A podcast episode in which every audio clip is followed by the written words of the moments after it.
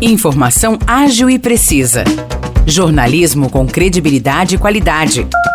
92 News. 92 News. O podcast do Jornal da 92.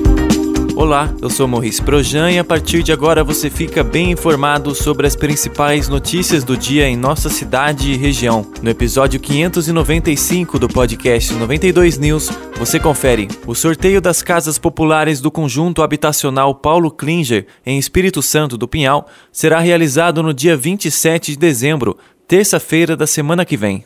Os selecionados para o programa de habitação deverão ir até o estádio Dr. Fernando Costa a partir das 11 horas da manhã para depositar a senha. Vale destacar que dia 27 de dezembro é aniversário de Espírito Santo do Pinhal, portanto é feriado municipal. O conjunto habitacional Paulo Klinger conta com 265 residências. Inicialmente, o sorteio ocorreria no dia 8 de novembro, mas foi reagendado por conta de problemas técnicos da CDHU, a Companhia de Desenvolvimento Habitacional e Urbano do Estado de São Paulo.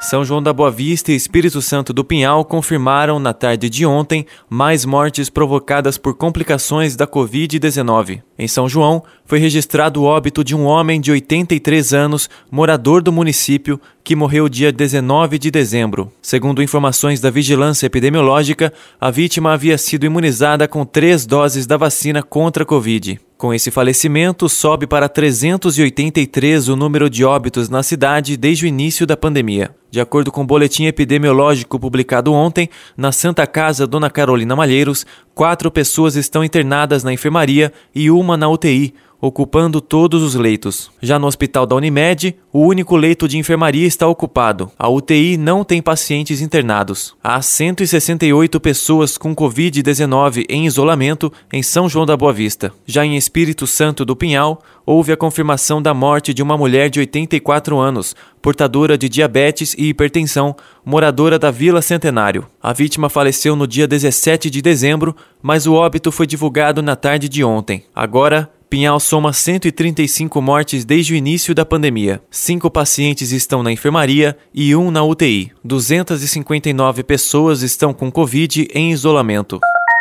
A Renovias, concessionária que administra as rodovias da região, fez um alerta, especialmente nesse período de maior movimento nas estradas, para que os motoristas fiquem atentos e evitem as colisões traseiras. Esse é o segundo tipo mais comum de acidentes registrados nas rodovias administradas pela concessionária. De janeiro a novembro deste ano, foram registrados 239 casos de colisões traseiras, o que representa 25,3% do total de acidentes contabilizados. Por isso, a Renovias reforça que o condutor deve manter uma distância segura em relação ao veículo que está à sua frente. Devido ao aumento no movimento das estradas, as concessionárias que administram as rodovias do estado de São Paulo, a Polícia Rodoviária e a Artesp iniciaram ontem a Operação Verão 2022-2023. Até 27 de fevereiro do ano que vem, ocorrerão ações operacionais e de fiscalização para garantir a segurança daqueles que pretendem pegar a estrada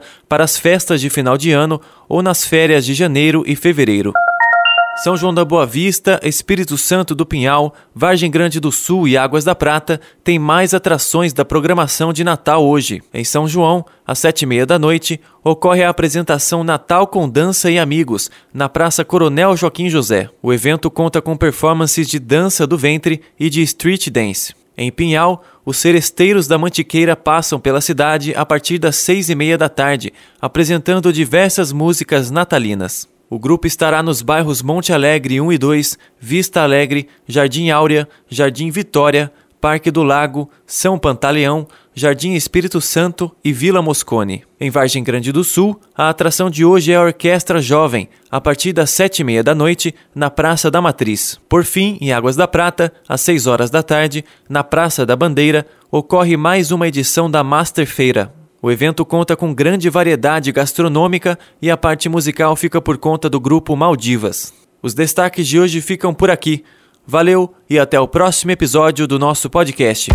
Para mais notícias de São João da Boa Vista e região, acesse 92fm São João.com.br ou siga 92fm São João nas redes sociais. 92